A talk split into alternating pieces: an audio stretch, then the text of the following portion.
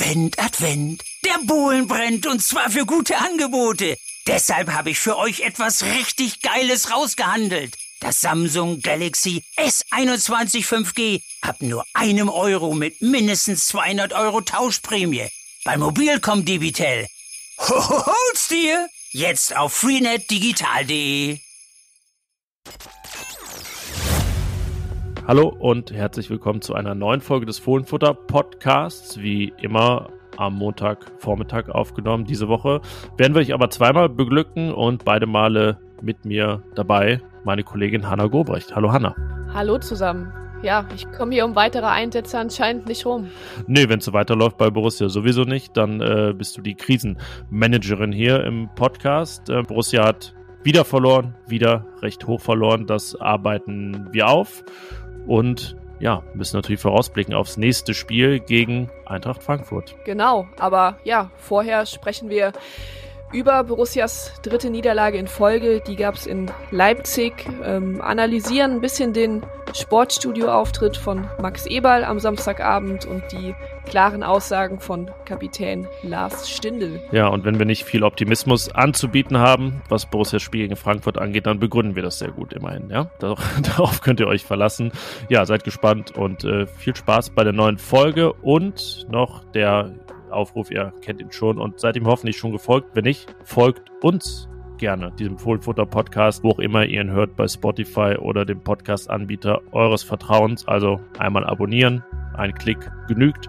Das hilft uns sehr und auch euch, denn dann verpasst ihr keine Folge mehr. Und jetzt viel Spaß mit dieser. Viel Spaß. Rheinische Post Podcasts.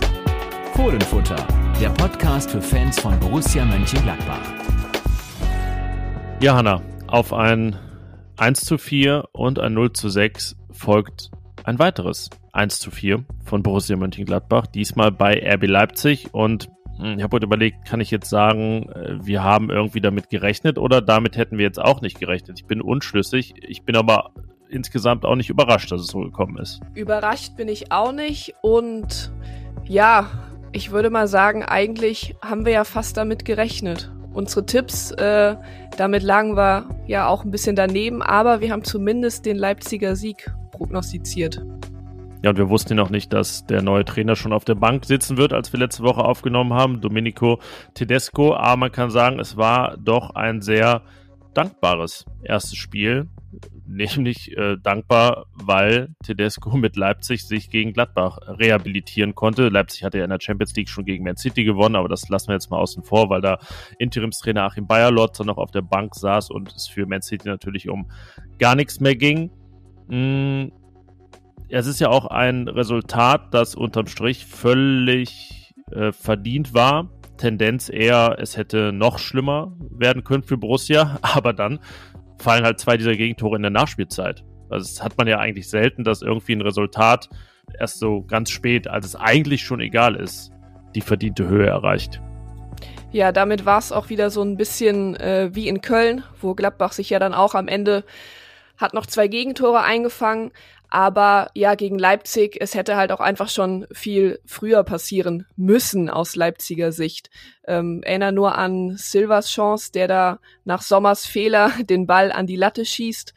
Ähm, und man muss auch zugeben, dass wie Gladbach wieder ins Spiel gekommen ist, das war ja auch total glücklich. Also da hätte jetzt, wenn es am Ende nur eins zu zwei ausgegangen wäre, das hätte auch dann wieder ein bisschen die äh, schlechte Leistung kaschiert, glaube ich. Auch wenn man dann wahrscheinlich mit einem besseren Gefühl aus Leipzig wieder weggefahren wäre. Ja, deswegen kann eigentlich die Mannschaft und die Verantwortlichen klingt komisch, froh sein, dass diese Tore noch gefallen sind, aber irgendwie ist es gut für sie, weil sie jeglicher Versuchung widerstehen können, da irgendwie jetzt was besonders schön zu reden. Max Eberl hat es im Sportstudio über den Auftritt, werden wir gleich sicherlich noch ausführlicher reden, gesagt, also, dass man sich ein zartes Pflänzchen Selbstvertrauen oder so damit schon wieder zertreten hätte in der Nachspielzeit. Also er hat sehr dezent ausgedrückt. Das war in dem Fall dann okay. Aber man muss ja einfach sagen, Leipzig hat Borussia leben lassen in diesem Spiel. Ähm, das einfach ja vor der Pause schon hätte entschieden sein können. Kurz nach der Pause mit der Chance von Silva, die du angesprochen hast, es ging ja schon in den ersten zehn Minuten los. Da war das ähm, Ding von Leimer, der nach einer guten Chance dann irgendwie den Ball vor die Füße bekommt und bisschen spät reagiert, schlecht reagiert und das, das quasi leere Tor nicht trifft, das nur gedeckt wird von einem Jan Sommer, der am Boden liegt. Silva da eine Chance und dann, ja, es ist mal wieder eine Standardsituation, die den Bann bricht für den Gegner und ähm, auch an der offenbart sich schon wieder so viel, wo man denkt, wie kann das denn sein? Nach einem Spiel, bei dem man vier Gegentore nach Standards kassiert hat, wie kann man dann in der, was war es, 19. oder so, einen Standard so verteidigen? Ja, ähm, ich weiß gerade auch gar nicht, wo wir da anfangen sollen. Ähm, was mich schon gewundert hat, also eigentlich müssen wir bei der Entstehung anfangen, weil gegen Freiburg, ähm, das hatte Max Eberl ja auch nach dem Spiel deutlich gesagt, waren es vor allem diese unnötigen Fouls im Mittelfeld, die dann auch die Freistöße ermöglicht haben. Und in Leipzig war es dann ein unnötiges Foul von Breel Embolo. Er regt sich da auch noch auf, dass er den Ball spielt. Das hat er auch. Aber er ist einfach total ungestüm, auch so ein bisschen von hinten in den Gegenspieler reingerannt. Ja, und daraus entsteht halt erst wieder diese Situation. Und ich habe mich auch gewundert, jetzt nicht nur bei der Situation, es gab einige Fouls im Mittelfeld, ähm, ein paar waren taktischer Natur, aber ähm, ja, die Möglichkeiten haben sie Leipzig wieder genauso gegeben wie Freiburg. Und beim 0 zu 1, ja, da fehlt in der Mitte auch wieder jegliche, jegliche klare Zuordnung. Also ich glaube, Torschütze Quadiol sollte dann von Hofmann äh, geblockt werden, der lässt ihn aber einfach durchlaufen. Dann sieht Skelly, der da hinten äh, alleine war, ziemlich doof aus. Ihm würde ich da aber jetzt nicht die Schuld geben, weil du kurz vor ihm mit Elvedi und Ginter eigentlich die kopfballstarken Spieler hast, die da hin müssen. Aber ja, die haben halt auch nur den, den Ball hinterher gesehen. Ja, es war wieder so, dass man gar nicht wusste, ist es jetzt Mann, Raum oder beides, was sie da verteidigen oder gar nichts vielleicht so. Also es addiert sich nicht, sondern subtrahiert sich. Also am Ende wird gar nichts gedeckt. Ja, Hofmann sollte so ein bisschen der Prellbock für Guardiol sein. Dahinter stehen dann die drei Innenverteidiger aus der Dreierkette, die keinen direkten Mann haben. Äh, ja, und am Ende ist dann halt Guardiol völlig frei, schmeißt sich da in den Ball, ähm, wo ich dann auch in einer anderen Szene, ich glaube, es war danach, als LW die, die Chance hatte nach dem Standard, ne, selber. Ja, ähm, ja äh, wo ich dachte, okay, äh, wenn man sieht, wie, oh, wenn ihr jetzt hier Krankenwagen oder so hört, das ist die Großstadt hier. Das kommt schon mal vor. Eigentlich in jedem Podcast ein Krankenwagen im Hintergrund. Ähm, wenn man da sieht, wie Guardiol sich in diese Flanke wirft und wie Elvedi in diesen Kopfball geht, dann äh, erkennt man auch einen eklatanten Unterschied. Ja, man muss natürlich auch sagen, äh, der Freistoß von Leipzig vor dem 0-1, der war halt auch überragend getreten. Also mit, es war ja fast ein Torschuss. Und äh, ja, dann war es aber auch, man hat dann ähm, hinterher auf den Bildern vom Spiel auch gesehen, wie allein Guardiol da einfach vor äh, Sommer war, dem ich hier auch keinen Vorwurf mache, weil das nicht ein Ball ist, wo man als Torwart dann rausgeht, wenn er so getreten ist. Aber ja, wie du sagst, äh, die Wucht, die Entschlossenheit, die hat Leipzig in dieser Situation und in vielen anderen äh, definitiv an den Tag gelegt. Ja, und dann fällt das 2 zu 0.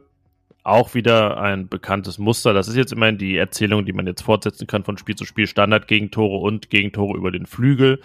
Wobei ja Standardgegentore auch über den Flügel sind, deshalb eigentlich alles über den Flügel. Also stand es 0-2 und dann, ähm, tja, diese Chance von Silva, bei der man erstmal wieder sieht, dass das Expected Goals Modell noch nicht ganz ausgereift ist, denn ich habe ähm, bei einem Anbieter gesehen, dass das eine 35% Chance war. Äh, da bekommt es dann, sage ich mal, diese, dieser Computer, der dahinter steckt, nicht ganz hin zu merken, dass das Tor leer ist. Deswegen, ja, eigentlich ist es ja eine 94 Prozent Chance mehr sogar irgendwie. Also ja, das ist nee, damit ja schon nicht. Er hat also einer ist jetzt schon mal nicht reingegangen, nämlich Silvers Schuss. Und äh, deswegen 100 gibt's nicht. Also ja, es hat ja jeder schon mal aus jeder Position irgendeine Chance vergeben, aber vielleicht 98 oder so. Ja. 99. 99,7 oder so. Ja, aber es passiert immer mal wieder. Dann landet man im Jahresrückblick, weil es eben auch nur so ein, zwei Mal im Jahr passiert. Also Glückwunsch an André Silva, dass er das geschafft hat. Äh, ja, ich kann, was er da macht, warum er den Ball nicht einfach direkt auch reinhaut und dann diesen äh, ausgerutschten Chip macht, was ja äh, sehr seltsam war. Aber naja, da hätte das Spiel entschieden sein müssen. Ich glaube, als Jan Sommer da zurückläuft, geht er eigentlich fest ja davon aus, okay, zack, das war's jetzt. Aber dann war es das nicht. Es steht 0-2 und jetzt könnte man sagen, Borussia kam ins Spiel. Hm, diesen Satz zu benutzen, fällt mir irgendwie auch ein bisschen schwer, aber man muss ja sagen, es war de facto halt dann nicht völlig entschieden bis in die Nachspielzeit. Ja, aber das lag auch viel, also es, es, lag vor allem, vor allen Dingen daran, dass Leipzig da vor der Halbzeit nicht das 3 zu 0 geschossen hat. Und Ja, es war dann, Lars Schindel hat ja auch nach dem Spiel gesagt, dass sie in der zweiten Halbzeit dann zumindest mal miteinander agiert haben, dass sie sich zusammen gewehrt haben, aber das finde ich, kann man ihnen dann auch nur phasenweise attestieren. Ähm, weil wirklich zwingende Chancen hat man sich ja auch bis zum Ende nicht herausgespielt, also schon gar nicht aus dem Spiel. Ähm, Markus Thüram, der vorne immer mehr das Tripling gesucht hat, meiner Meinung nach auch völlig zu Recht keinen Elfmeter bekommen hat, hat. Ich weiß nicht, wie hast du die Szene gesehen? In der ersten Halbzeit meinst du? Ja, genau. Äh, ja, also ich, ich, dachte irgendwie, als dann doch so viel Aufregung war und es noch nicht ganz aufgelöst war, nee, nicht, dass da doch irgendwie was am Fuß war, was man dann in der ersten Einstellung nicht gesehen hat, aber am Ende, nee, war das irgendwie waren viele Leute auf engem Raum und er konnte halt nicht richtig ausholen zum Schuss und ja, wird dann so berührt, geblockt und fällt hin. Also das war jetzt für mich auch kein Elfmeter. Ja, und bei ihm war es auch und ich fand bei anderen auch immer so dann mit dem, mit dem Kopf durch die Wand wollen und das Pressing vorne von Gladbach hat dann auch nicht funktioniert. Also Leipzig konnte da dann auch äh, sehr leicht immer in die gegnerische Hälfte kommen und hat das dann halt auch, wie du eben auch schon gesagt hast, vor allem über die über die Flügel beziehungsweise über Skellys rechte Seite äh, gnadenlos ausgenutzt. Und am Ende, ich habe ja Adi Hütter in der Pressekonferenz vorm Leipzig-Spiel darauf angesprochen, auf die Laufdaten, weil wir das jetzt zwei Wochen lang auch immer wieder thematisiert haben, auch nicht nur wir, sondern äh, viele andere. Am Ende waren es wieder 3,7 Kilometer weniger in einem Spiel mit nahezu ausgeglichenem Ballbesitz. Ja, setzt zumindest diese Serie fort, dass das schon mal äh, kein Indiz dafür ist, dass Gladbach ein gutes Spiel gemacht hat äh, oder andersrum ähm, ja, sich halt in diesen Zahlen was anderes widerspiegelt. Aber 107 Kilometer ist einfach auch beim Spiel zweier Mannschaften, die eigentlich einen intensiven Stil prägen, puh, ja, ist schon arg wenig, finde ich. Ja, und äh, ich habe es mal jetzt zusammengerechnet aus den drei Spielen, also gegen Köln, Freiburg und Leipzig, da ist Gladbach über 15 Kilometer weniger gerannt insgesamt. Und wir haben es ja auch schon letzte Woche gesagt, dass die Laufdaten im Fußball nicht das Maß aller Dinge sind. Aber Eberl hat ja dann auch äh, noch im Sportstudio abends gesagt, wenn man halt es nicht schafft, spielerisch irgendwie ähm, zu glänzen, dann muss man halt zumindest diese physischen Tugenden auf den Platz bringen. Und das hat Gladbach jetzt zum dritten Mal in Folge nicht geschafft. Ja, und das Paradebeispiel äh, wie das dann aussehen kann gegen Bayern, auch am ersten Bundesligaspieltag. Die genauen Laufdaten DFB-Pokal sind irgendwie mal schwer zu bekommen. Ähm, da ist man ja, über 120 gelaufen und auch mehr als die Bayern. Ja, das hat man diesem Spiel ja auch angesehen. Also das, das machte halt den Eindruck, wenn man hätte sagen, ja, trag mal hier die Laufdaten ein, was meinst du, was da jetzt hingehört, ähm, dann hätte man wahrscheinlich diese 121 oder so, die es waren, eingetragen. Aber in den letzten Spielen verwundert es einen dann auch nicht, dass da diese große Diskrepanz ist. Naja, das ist das eine Thema. Ähm, jetzt lass uns mal quasi diese Phase zumachen, die dann mündet in dem Anschlusstreffer kurz vor Schluss nach einem Standard tatsächlich. Also das äh, hat dann funktioniert. Lazzi Benisch wurde eingewechselt und hat dann auch tatsächlich einige reingebracht. Da war eine enorme Streuung bei, qualitativ. Ähm, dieser führte dann zum Erfolg über Umwege allerdings. Ja, genau. Ähm, du hast es gesagt, Benisch ist reingekommen. Ich finde, er hat sich da auch ganz gut eingefügt. Zunächst mal mit dem Pass auf Tyram, der dann aber ja nichts draus machen konnte und ähm, dem Distanzschuss, der zwar auch harmlos war, aber immerhin hat er es versucht. Und dann hat er ja zunächst mit einem Freistoß die Embolo-Chance eingeleitet, wo er da aus spitzem Winkel ja ein Meter vor Gulaschi mit dem mit dem Kopf in seine Hände köpft. Ähm, ja und hat dann mit einer das Tor eingeleitet. Es hat Leipzig auch nicht ganz so gut verteidigt, weil erst kann Matthias Ginter da den Ball ablegen, dann dann tritt Embolo über den Ball, so war es glaube ich, und dann ja, kann Benzebaini den da noch reinlegen.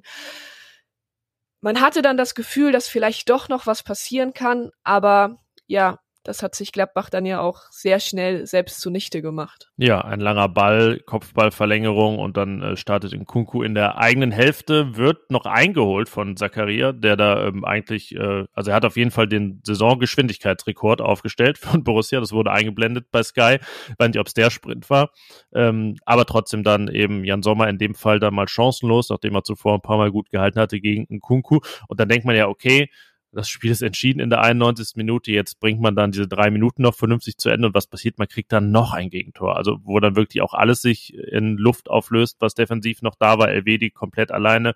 Benzebaini stellt einfach den Sprint ein, hört einfach auf und äh, ja, Henrichs steht dann allein vor dem Tor, macht sein erstes Bundesligator, genauso wie Guardiol vorher. Das ist ja auch ähm, so eine Gladbacher Krankheit irgendwie, dass man da Leuten auch mal das erste Tor ermöglicht, war ja auch bei, gegen Freiburg schon so. Kevin Schade hat da sein erstes gemacht. Ähm, naja, und dann stand 4 zu 1, hochverdient für Leipzig. Ähm, also wenn es ganz doof läuft, steht es halt zur Pause 4-0 und dann bricht noch alles auseinander und ähm, ist dann der Anreiz wahrscheinlich auch geringer, irgendwie noch auf ein Tor zu gehen. Deswegen Borussia unterm Strich ganz gut bedient. 4,7 Expected Goals hat man zugelassen. Das ist, äh, seit die Daten gibt, 2017 oder ich sie einsehen konnte, mit dem 5, mit dem 1 zu 5 gegen Bayern 2019 der höchste Wert und danach kommen dann so 3,3. Also das ist schon eklatant viel gewesen. Ja, und äh, das spiegelt ja aber dann auch so ein bisschen das Gefühl wider, das man hatte. Also ich habe mir dann nach einer halben Stunde gedacht, nach dem 0-2, okay, äh, hier kann man sich vielleicht wieder auf ein 0-4 oder 0-5 einstellen. Und ja, auch, auch diese letzten beiden Gegentore, du hast sie eben angesprochen, vor dem 3-1 verliert Tyram den, den Ball, alle sind am Aufrücken. Klar, dann, dann sieht LW die hinten nicht gut aus, weil er dann da in einer Unterzahlsituation ist, aber da kann er ja auch gar nichts für. Und ja, dass Benzebaini eigentlich einen Vorsprung vor Henrichs hat und sich den dann einfach wegnehmen lässt, indem er stehen bleibt. Das sind dann halt auch wieder diese eklatanten individuellen Fehler, die dann auch ähm, Kapitän Lars Stindl nach dem Spiel kritisiert hat und das auch völlig zu Recht. Ja, er hat sich äh, gestellt nach dem Spiel, hatten wir ja ähm, so ein bisschen kritisiert, dass das eigentlich nicht sein kann, dass nach zwei so schlimmen Niederlagen wie Köln und Freiburg der Kapitän da gar nichts von sich hören lässt, war dann bei Sky in einem doch sehr langen Interview, also für so ein Nachspielinterview im PayTV, ähm, ja, sehr ausführlich. Ähm, vielleicht hat er auch gewusst, naja gut, jetzt ist er gesperrt gegen Frankfurt am Mittwoch und äh, damit hat er gar keine Chance, dann irgendwie ne, mal irgendwie verbales Zeichen zu setzen. Ja, was war dein Eindruck von diesem Interview? Es ist ja, ja, schon ganz gut angekommen bei vielen Fans, weil sie das Gefühl hatten, da spricht einer mal ein bisschen mehr Klartext, als das bisher der Fall war. Aber ich habe da auch so eine gewisse Hilflosigkeit gesehen und auch ein paar Sätze, die sehr, also sehr nicht unbedingt diskret haben durchklingen lassen, was da im Argen liegt. Ja, auch so ein bisschen Ratlosigkeit. Also da würde ich auf jeden Fall mitgehen. Ähm, erstmal war es aber, fand ich jetzt zumindest ähm, jetzt in den letzten drei Spielen die klarste Ansage oder das die deutlichsten Worte, die jemand nach dem Spiel formuliert hat. Ähm, was ich ganz interessant fand, war, dass Stindel und ähm, so sehe ich es halt auch am Ende auch von einer gefährlichen Situation gesprochen hat.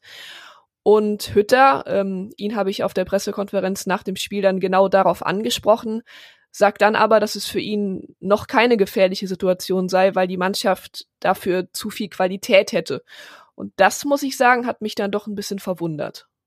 Ja, ich finde ja gerade, also wenn jetzt irgendeine andere Mannschaft mit weniger Qualität in der jetzigen Situation wäre, dann wäre ich als Trainer und Verein wahrscheinlich beruhigter. Aber genau das ist ja das Problem, dass diese Mannschaft mit dieser Qualität in dieser Situation steckt. Denn äh, wo soll sie denn jetzt oder wie soll sie denn hier einen Schalter umlegen, wenn sie das in, also bislang nicht geschafft hat und jetzt irgendwie zwei Punkte, nee, zwei Punkte vom Relegationsplatz steht und gegen Frankfurt und Hoffenheim spielt vor Weihnachten? Muss man sich ja viel mehr Gedanken machen, wie da jetzt der berühmte Turnaround geschafft werden soll. Dann geht's nach Weihnachten weiter gegen Bayern und Leverkusen. Puh, ähm, und Union kommt dann noch. Also die nächsten fünf Spiele lassen ja jetzt nicht vermuten, dass das äh, ja alles sich in Luft auflöst und dann wieder hinhaut. Im, Im Gegenteil kann man ja denken, boah, das könnte jetzt der Beginn eines wirklich richtig krassen Negativstrudels sein. Ja, und vor allem, wenn man halt dauernd sagt, wie viel Qualität man doch hat, dann finde ich, birgt das jetzt, um nochmal konkret auf diese Aussage mit der gefährlichen Situation anzuspielen, vor allem die Gefahr, dass man den Ernst der Lage zu spät erkennt ähm, und ja, die Konkurrenz punktet, das hat man ja jetzt am Wochenende gesehen. Ähm, und Klappbach äh, könnte, wenn das jetzt in den zwei Spielen äh, bis zum Ende der Hinrunde so weitergeht, aber ein ganz, ganz ungemütliches Weihnachten haben. Ja, das äh, droht sogar ein Überwintern auf dem Relegationsplatz. Also es, es wird auf jeden Fall schon, selbst mit zwei Siegen, die zweitschwächste Hinrunde seit der Relegation, die schwächste damals, ich glaube 17 Punkte unter Schubert und dieses eine Spiel dann noch das Hacking im Januar gemacht hat. Ähm, da war man äh, nicht so weit unten in der Tabelle, wie es jetzt der Fall sein könnte. Und man muss sagen, man spielte damals europäisch und ähm, überwinterte in drei Wettbewerben. Das ist ja jetzt auch noch ein Unterschied. Äh, man spielt ja nicht in Europa. Es gibt keine Mehrfachbelastung, keine Probleme dadurch. Jetzt hat sich sogar das Verletzungspech in, in, in, nicht in Luft aufgelöst, sondern es sind einfach alle wieder da. Äh, wenn man sich diese, diese Startelf da anschaut und wer noch auf der Bank saß und auch nicht eingewechselt wurde, ja, das ist dann tatsächlich, das äh, stimmt schon. Da ist enorm viel Potenzial und Qualität, ähm, aber damit auch definitiv eine Ausrede weniger. Ja, total. Also ähm, es sind die besten Voraussetzungen eigentlich äh, gegeben. Man hat ja dann auch ähm, am Ende der letzten Saison beziehungsweise dann auch in der Vorbereitung gemerkt, dass halt hin und wieder in den Gesprächen mit den Spielern dann auch die viele Trainingszeit betont wurde, die man dann jetzt äh, hätte und dass es ja nur ein Wettbewerb sei, dass diese Doppelbelastung wegfallen würde. So ist es ja auch. Aber dann, und dann sind wir ja irgendwie dann doch wieder bei den Tugenden, dann muss ich doch eigentlich erst recht erwarten, dass zumindest die Laufleistung, die Zahl der intensiven Läufe und der Sprints, dass, dass die stimmt. Und das tut sie halt momentan einfach gar nicht. Und ja, ich meine, Stindl hat ja selbst gesagt, äh, dass es halt spielerisch im Moment nicht klappt, dass man dann wieder den einfachen Fußball spielen muss. Aber der einfache Fußball, der beginnt eben genau dort. Ja, und es gab monatelang wirklich immer irgendwas, wo man sagen konnte, ja, lass sie da mal, gib ihnen da mal Zeit und lass sie mal in Ruhe trainieren, während die anderen englische Wochen haben, lass mal die Verletzten wiederkommen. Ja, aber von all dem hat dann quasi, hat äh, nichts irgendwas gebracht. Die Lage ist, wie sie ist, 14 Gegentore in drei Spielen. Mehr gab's erst einmal in drei Spielen, das war 1998, als es das 2-8 gegen Leverkusen gab und das 1-7 gegen Wolfsburg. Darauf folgte dann aber unter dem neuen Trainer Rainer Bonhoff ein 1-1 in Rostock. Also kann man fast sagen, das ähm, sind mit die zwei schlimmsten Wochen gewesen jetzt, die Gladbach je erlebt hat. Das äh, ja ist historisch belegt. Ja, und die Frage ist natürlich, die sich jetzt dann auch mit jeder Niederlage mehr stellen wird, äh, wie viel Schuld trägt Adi Hütter tatsächlich dafür? Ich tue mich da muss ich sagen, auch schwer, ähm, weil meiner Meinung nach da dann doch die Mannschaft mehr in der Pflicht ist und das eben Probleme sind, die nicht erst auftreten, seitdem Adi Hütter da ist, sondern die es auch schon unter Marco Rose gab, dass man immer wieder ins Spielen, in diese Lethargie verfällt. Aber ja, Adi Hütter hat da bisher auch noch anscheinend keine Lösung gefunden, das seinen Spielern auf, auszutreiben. Was ist da dein Eindruck? Mm, ja, er wirkt ein bisschen hilflos, was das angeht, weil er wahrscheinlich dann auch irgendwo an Grenzen stößt. Es sagen ja viele, dass äh, es jetzt auch Probleme seien, die irgendwie schon unter Dieter Hacking ein Thema waren. Aber wenn ich jetzt mal durchziehe, Benze Baini, Skelly, Kone, Embolo, Tyram, die waren ja alle noch gar nicht da äh, unter Hacking. Ähm, deswegen sehe ich das in dem Fall, ja, das ist jetzt nur, also dass es so ein so chronisches Problem ist. Klar, das Problem kommt immer wieder, aber ähm, wir reden ja auch dann, viele von denen ich genannt habe, sind ja Kandidaten, die jetzt mit äh, Wechseln in Verbindung gebracht werden, bei denen man das Gefühl hat, die sind einfach gar nicht richtig bei der Sache und da, die sind irgendwie auch nicht so richtig Borussen im Moment, sondern irgendwie so, ja, sind halt Angestellte bei Borussia Mönchengladbach, die hier Fußball spielen, aber ja, auch bei einem Tyram, der ist ja noch gar nicht in der Saison, seit es wieder losgeht. Und das sind einfach auch ähm, Probleme, für die Hütter jetzt nichts kann. Dieser Transfer- und Kaderplanungsstau, den wir angesprochen haben, das hat er sich ganz sicher anders vorgestellt. Man muss ja sagen, das hat er ja, es war, glaube ich, das FAZ-Interview, das wir auch schon mal erwähnt haben, da hat er gesagt, dass es einfach in Frankfurt ja auch diese große Ungewissheit gab, wie es weitergeht und er deshalb ähm, gesagt hat, okay, ist vielleicht der Zeitpunkt, um was anderes zu machen da wird er ja gehofft haben, dass es in Gladbach irgendwie ein bisschen rosiger aussieht, personell. Und das, äh, ja, kann man jetzt ja, ja nicht sagen. Ich, ja, es ist wirklich schwierig, ähm, Hütters Rolle da zu beschreiben. Wie würdest du das denn einordnen, dass er ja jetzt auch ein Kramer, Wolf, Neuhaus äh, erneut nicht gebracht hat, ähm, nicht mal eingewechselt? es ist ja im Prinzip auch so, dass er einfach jetzt gerade auf 15 Spieler setzt. Mehr nicht. Also da muss ich sagen, da war ich bei der Aufstellung auch verwundert. Vor allem, dass jemand wie Manu Kone, wir hatten es letzte Woche angesprochen, dass, dass er jemand sei, der mal eine Pause gebrauchen könnte. Ähm, die hat er ihm nicht gegeben, wo ich mich frage, okay, was spricht dagegen? Gerade wenn es um die defensive ähm, Grundlagenarbeit geht, da einen Christoph Kramer reinzubringen. Hannes Wolf scheint unter Hütter wirklich äh, gar keine Rolle mehr zu spielen. Also bei ihm könnte ich mir auch vorstellen, der wird ja jetzt eher ähm, bei möglichen Winterabgängen gar nicht genannt, aber dass er einer sein könnte, weil ja, das äh, scheint einfach nicht zu passen. Und ja, und auch Neuhaus ähm, hat dann dieses Spiel gegen Fürth von Beginn an gemacht, ist dann, was wir vertretbar fanden, raus aus der Startelf, macht den Megabock gegen Köln, hat seitdem jetzt keine Minute gespielt.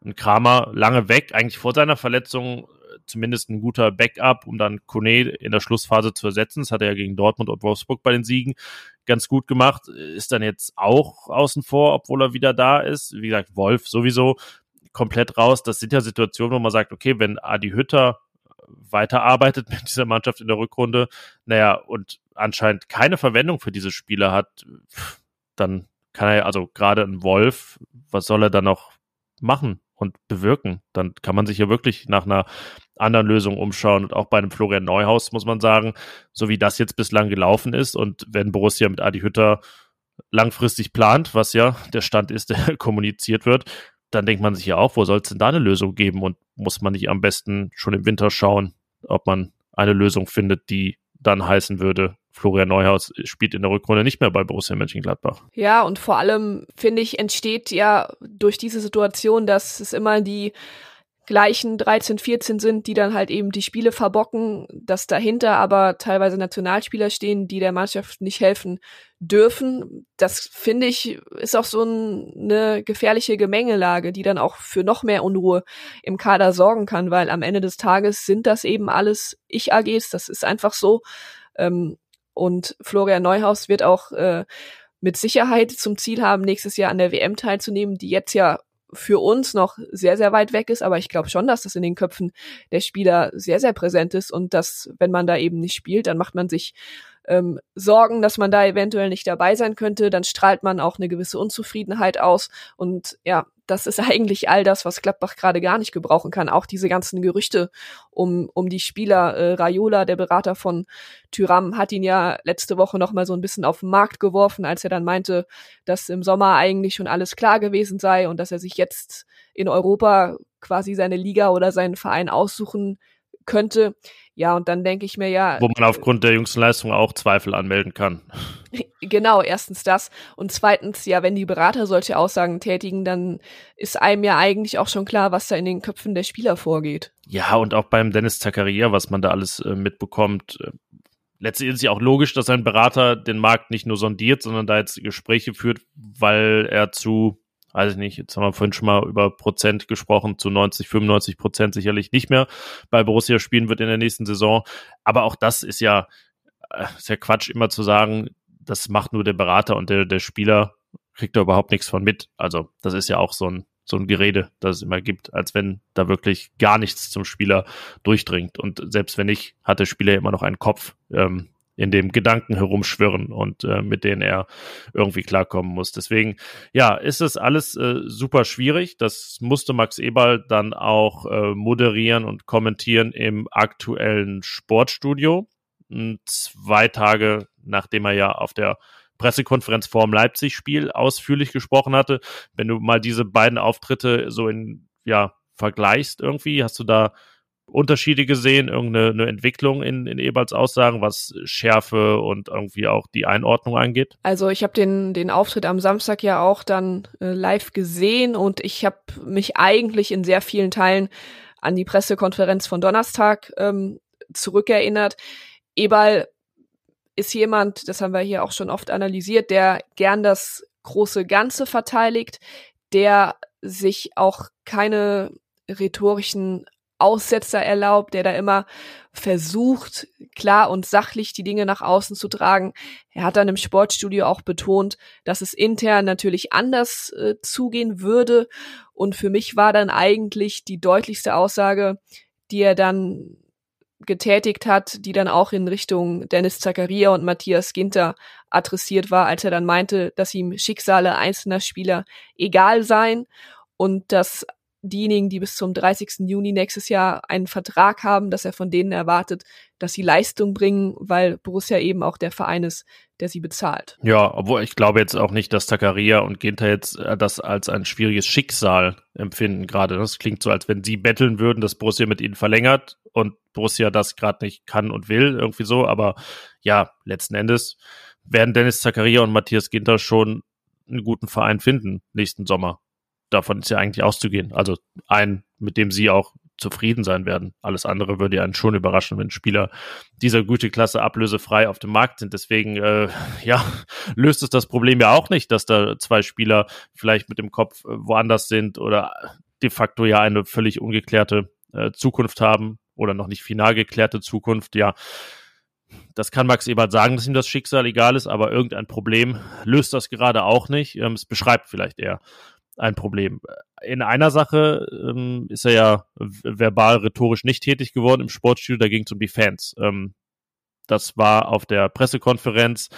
Ach, das muss man ein bisschen aufdröseln. Da ging es eigentlich darum, ähm, Frage eines Kollegen, ob Borussia die Fans wegzulaufen drohen, weil ja auch gegen Freiburg nur 10.000 von 15.000 Plätzen belegt waren. Das hat äh, Eber dann genutzt zu einem Satz, ähm, der lautete, die, die wegbleiben, die sollen auch wegbleiben.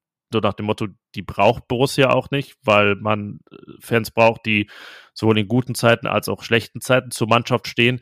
Und da muss man sagen, das war natürlich jetzt eine Kritik, ein Rundumschlag, der in dem Kontext schon sehr irritiert hat. Und äh, wo ich finde, dass ja, er sich damit schon ziemlich in die Nesseln setzt, weil das natürlich bei vielen Leuten, die er für sich ja eigentlich gar nicht meinte wahrscheinlich, aber ja irgendwie dann doch meint, sehr schlecht ankommt. Ja, vor allem, weil er das ja ähm, in der Pressekonferenz oder auf der Pressekonferenz an diejenigen adressiert hat, die, du hast es gesagt, die jetzt halt in dieser Phase weglaufen. Aber ich glaube, man merkt gerade, dass vor allem auch eben, dass es nicht die, ich nenne sie jetzt einfach mal Erfolgsfans, die jetzt irgendwie in den äh, vergangenen zehn Jahren, als es bei Gladbach immer steil bergauf ging, als Champions League-Teilnahmen dazu kamen, ähm, dazu gekommen sind, sondern wo Gladbach sich meiner, meiner, meinem, wo Gladbach sich meiner Meinung nach als Verein einfach Sorgen machen muss, ist, dass es immer mehr, so nehme ich es wahr, alteingesessene Fans sind, die ähm, ja, sich einfach nicht mehr mit dem identifizieren können, was da bei Borussia stattfindet. Und ich glaube, die haben sich dann auch zum Teil von der Aussage sehr vor den Kopf gestoßen gefühlt, weil man immer den Eindruck hat, dass äh, wirkliche konstruktive Kritik nicht ernst genommen wird. Und ja, dass man es sich dann als Verein dann noch mit denen verscherzt, die eigentlich schon immer da waren. Das ist ja auch das Letzte, das man will. Ja, und äh, du hast ja gesagt, du bekommst in deinem Umfeld mit, ich ja auch, was das dann zum Beispiel in Leuten auslöst, dass jetzt wieder äh, Dauerkarten storniert sind, dass äh, nur 15.000 ins Stadion dürfen. Klar, es gibt dann auch Leute, die sind vorsichtig wegen Corona, aber es ist ja auch ähm, schon interessant zu beobachten, dass da jetzt viele gar nicht ähm, tief traurig sind, dass es irgendwie schwierig ist, ins Stadion zu kommen oder sagen wir so, irgendwie jetzt ja auch keine richtige Atmosphäre mehr da ist, sondern so ein Halbgeisterspiel mit maximal 15.000, weil sie auch irgendwie gemerkt haben, zum einen, man kann das überleben, mal nicht ins Stadion zu gehen, wäre viele Hardcore-Fans ja, also es ist ja das große Elixier, alle zwei Wochen mindestens ins Stadion zu gehen, diese Stetigkeit von Borussia Park besuchen und dem, was das einem gibt, auch als Fan. Also das ist ja schon mal, also die Leute wurden ja gezwungen, sich mal damit äh, zu konfrontieren. Und dann sind natürlich auch viele Leute einfach, also sehr treue Fans, äh, relativ entsetzt von dem, was dieses Jahr so passiert ist. Es gab diese ganze Geschichte mit Brel Embolo. Es fing so ein bisschen an, so die Zeit der Eklats und Skandale mit Markus Thürams Spuckattacke, die schon so rein singulär sehr außergewöhnlich war, ähm, wenn man die letzten Jahre nimmt bei Borussia. Es gab diese ganze Zeit äh, der rose Abschiedsankündigung, die Niederlagenserie. Auch da haben sich ja viele Fans auch in ihrer ihren Empfindungen schon nicht ernst genommen gefühlt von der sportlichen Leitung. Klar, was auf dem Transfermarkt passiert ist oder nicht passiert ist, ist äh, noch komplexer und äh, da ist der Faktor unverschuldet noch etwas größer.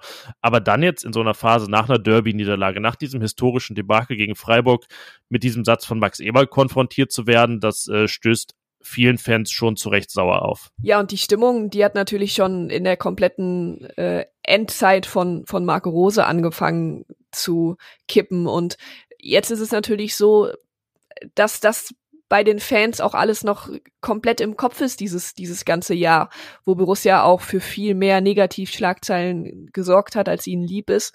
Und dann ist es natürlich auch so, dass man dann vielleicht auch noch weniger Geduld hat und die fehlenden Stadionbesuche, auf die man dann ähm, als Fan mittlerweile gerne verzichtet, weil man auch einfach merkt, es gibt halt auch andere Sachen, die man samstags um 15.30 beziehungsweise samstags um 15.30 hat Borussia diese Saison selten zu Hause gespielt, aber die man am Wochenende einfach tun kann. Und ja, ich habe es eben gesagt, es ist gefährlich, wenn man sich dann mit den Alteingesessenen auch noch beginnt zu verscherzen.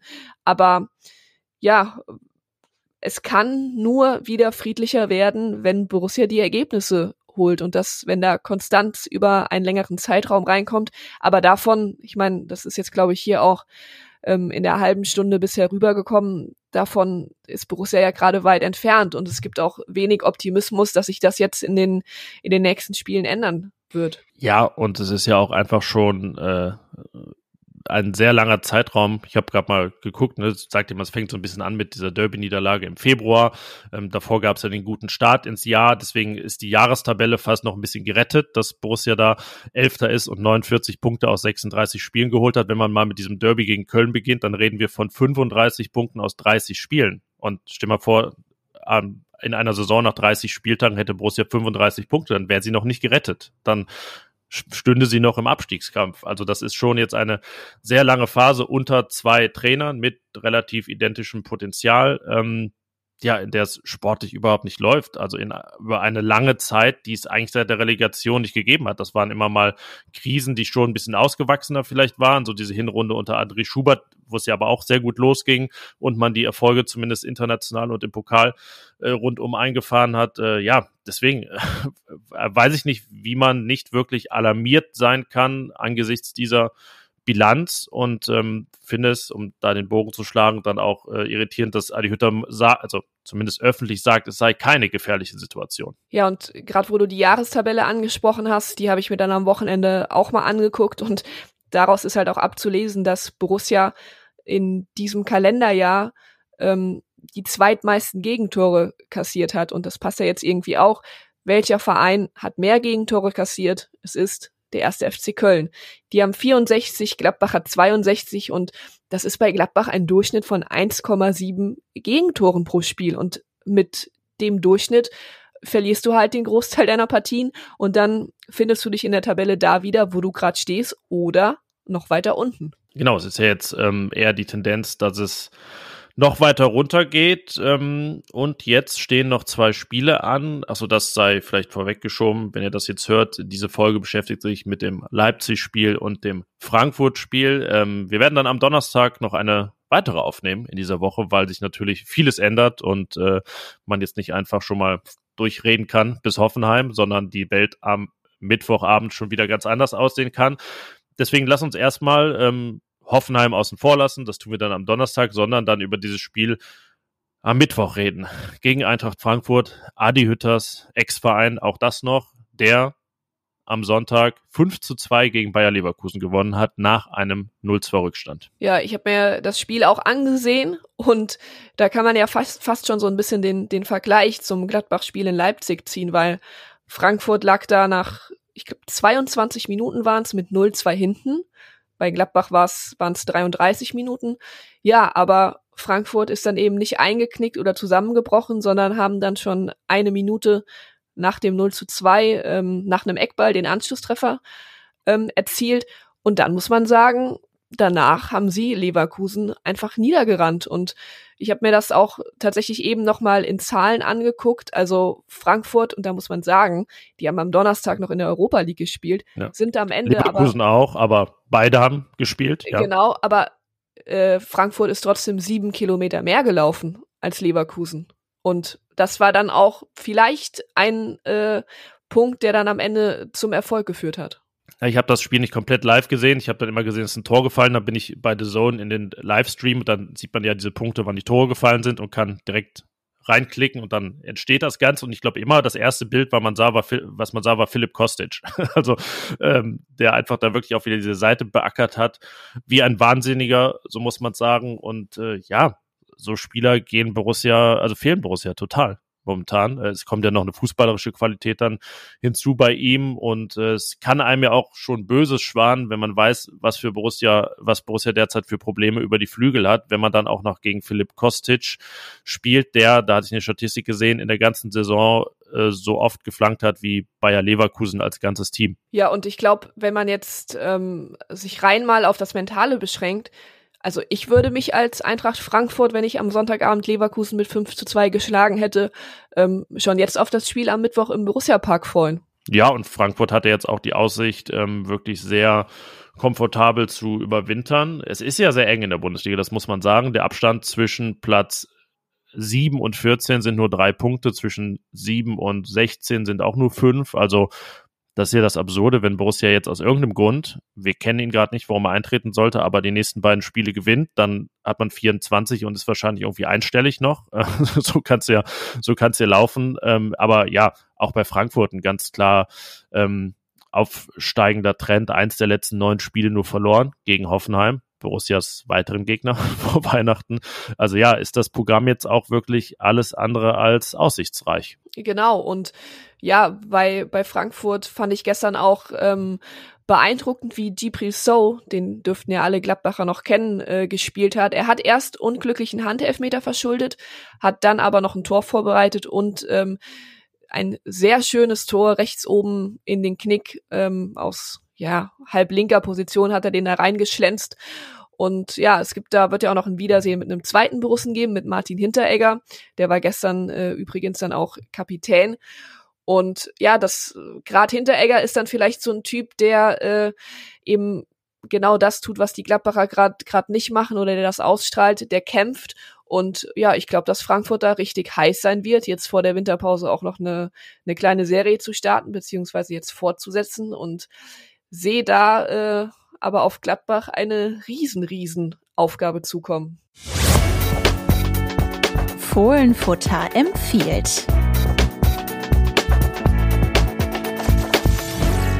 Ja, Janik, die Transferperiode steht ja jetzt in zwei Wochen schon an. Ich glaube, an Zugängen wird sich da bei Borussia nicht viel tun, aber ähm, wir haben schon mal vorausgeblickt auf kommenden Sommer, besser gesagt du hast es getan und dir da mal überlegt, ja, wie Borussia da auf dem Transfermarkt tätig werden kann. Ja, es ist ja ähm, keine Einbahnstraße mit den ablösefreien Spielern. Borussia droht da der wirklich sehr schmerzhafte Verlust von zwei Spielern, für die man in Summe 30 Millionen Euro ausgegeben hat, Dennis Zakaria und Matthias Ginter. Aber man kann ja auch einfach von anderen Vereinen ablösefreie Spieler holen und denen so wehtun, wie andere Vereine Borussia wehtun können. Und ähm, da habe ich einfach mal die den Markt sondiert, die lange Liste von Spielern, die es da gibt, die so beginnt mit Kilian Mbappé und Paul Pogba, die tauchen nicht bei uns auf, die sind durch den Filter gefallen aus äh, Preis- und Gehaltsgründen tatsächlich, überraschenderweise, aber es ist ähm, doch eine sehr lange Liste mit adäquaten Kandidaten zusammengekommen.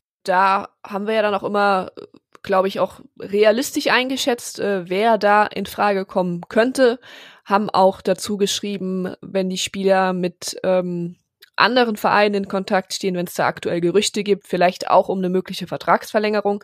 Aber was ich da interessant fand, dass ja dann doch jetzt nächstes Jahr einige Namen auf dem Markt auftauchen, ja, mit denen Borussia in der Vergangenheit schon immer mal wieder in Verbindung gebracht worden ist. Ja, das war dann teilweise so irgendwie in meinem Hinterkopf, dass ich dachte, hm, Robin Knoche von Union, war der nicht zu Wolfsburger Zeiten schon mal Kandidat? Wann war das nochmal?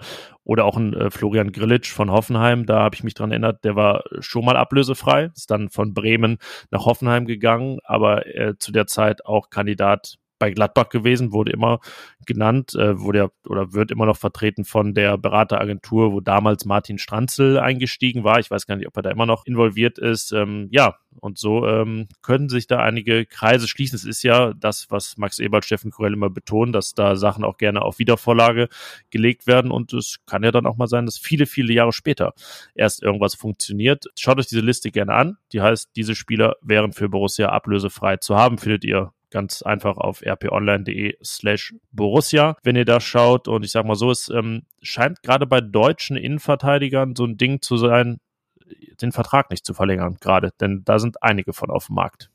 Unter anderem Matthias Ginter. Ja, gut, den, den hat man ja schon. Der ist deshalb nicht in der Liste. Ja, aber Niklas Süle, Antonio Rüdiger, tatsächlich sogar Nationalverteidiger, genau. die aber auch einen etwas zu hohen Marktwert haben, dann um äh, ablösefrei zu Borussia zu wechseln. Gerade so ein Champions League-Sieger wie äh, Rüdiger und äh, Süle sind ja beide Champions League-Sieger schon geworden in ihrem Leben. Ja, deshalb die nicht in der Liste, Mbappé und Pogba auch nicht, aber viele andere spannende Namen. Deshalb schaut euch diese Liste mal an unter rponline.de slash Borussia. Aufstellungstipp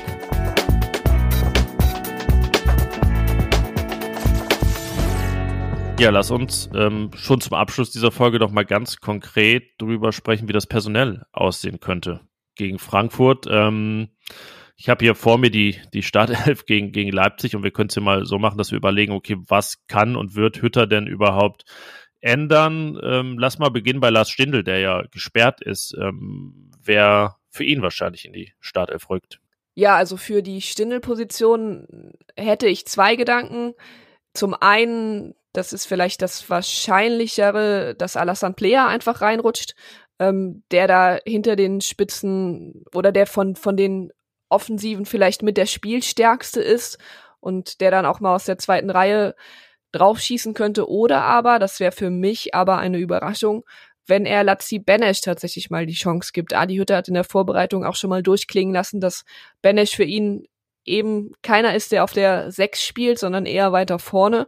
Es wäre nach seiner Einwechslung, wo er ja zumindest Impulse äh, setzen konnte, ähm, ja, vielleicht dann, es wäre nach seiner Einwechslung, wo er dann auch ein paar gute Impulse setzen ähm, konnte, vielleicht auch einfach mal gut, ihn von Beginn an auflaufen zu lassen für ihn persönlich.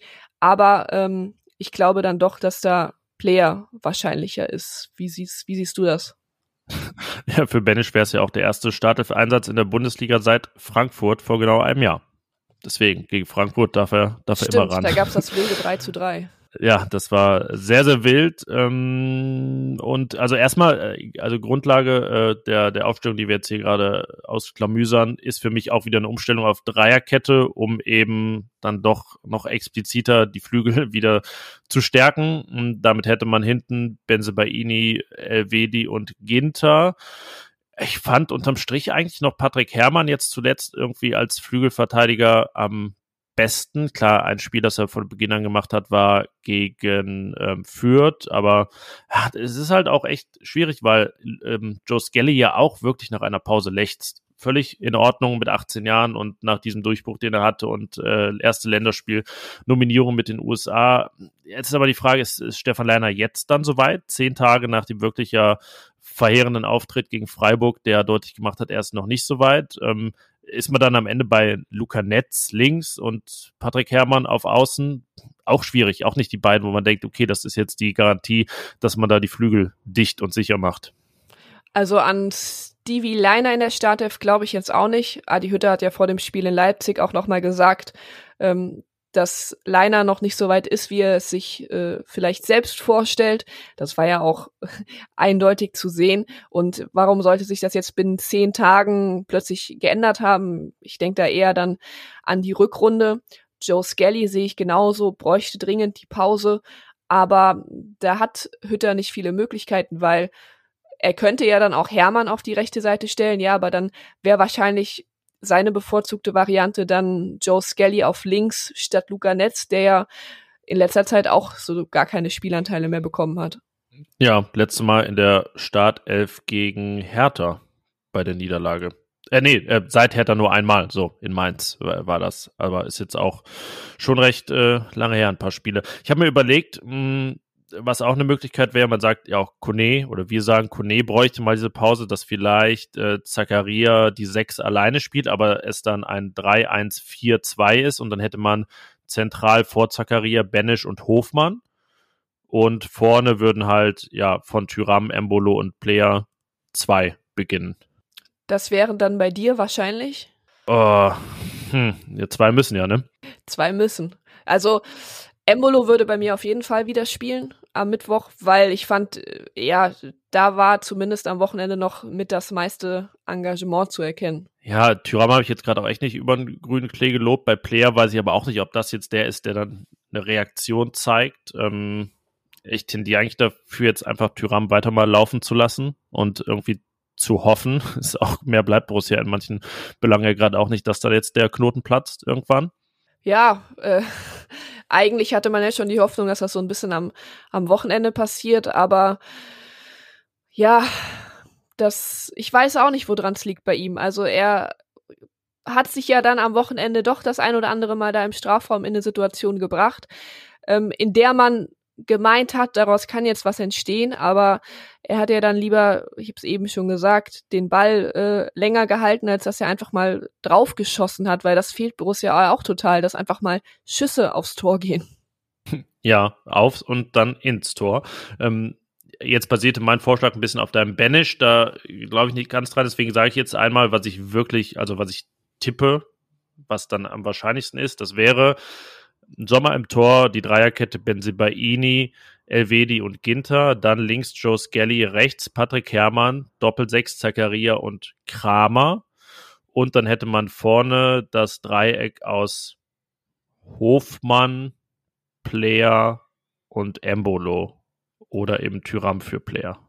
Wobei wir bei Hofmann ja auch noch abwarten müssen, was seine Oberschenkelverletzung sagt. Das kommt auch noch hinzu. Das würde dann zumindest klären, wer, ähm, ja, wer von den anderen drei das spielt. Also ja, es ist äh, nicht so einfach, tatsächlich. Nee, und bei mir, also ich fände es eigentlich auch logischer, wenn er gegen Frankfurt mit einer Dreierkette spielen wird, weiß aber nicht, ob das wirklich passiert, weil schmeißt du jetzt wieder das System um? Gehst du jetzt wieder von einer Vierer auf eine Dreierkette? Also, ich meine, bei einer Viererkette ist das Skelly-Problem noch größer, weil dann musst du ihn da spielen lassen. Ähm, ich tippe jetzt, dass es eine Viererkette gibt mit Skelly, Ginter, Elvedi, Benze, Baini. Davor dann Kramer für Kone neben Zakaria. Ähm, dann auf rechts wäre die Nummer eins oder die Wunschlösung von Hütter natürlich Hofmann. Falls der nicht spielt, könnte Patrick Herrmann noch mal eine Chance bekommen in der Mitte dann Player und äh, links Tyram und vorne Embolo. Das wären also in dem Fall jetzt zwei Änderungen im Vergleich zum Wochenende. Es klingt ja immer wie vier, aber so viele sind es am Ende gar nicht. Ähm, ich finde, dass die Variante, also wenn man ähm, rechts Hermann oder vielleicht sogar bleibt Skelly dort und dann Kramer auf der Doppelsechs, dann hätte man so die Möglichkeit, dass Kramer da ja auch noch ein bisschen aushelfen kann. Ähm, ist ja dann eine, eine, Variante, dass der Weg da auch nicht so weit ist. Ähm, ja, aber es ist auf jeden Fall eine Aufgabe, wo man sich als Trainer explizit was überlegen muss, äh, Philipp Kostic da aufzuhalten. Das ist jetzt nicht, wo man sagt, okay, wir konzentrieren uns auf uns und äh, dann wird das schon gut gehen. Ja, und vor allem, wenn man gesehen hat, welche Probleme Joe Skelly da jetzt auch mit Angelino hatte, da, äh, ja, da ahne ich auch schon, auch schon Böses am Mittwoch. Ja, das Böse, was du ahnst, was, äh, wie würde sich das in Zahlen ausdrücken? In Form eines Tipps?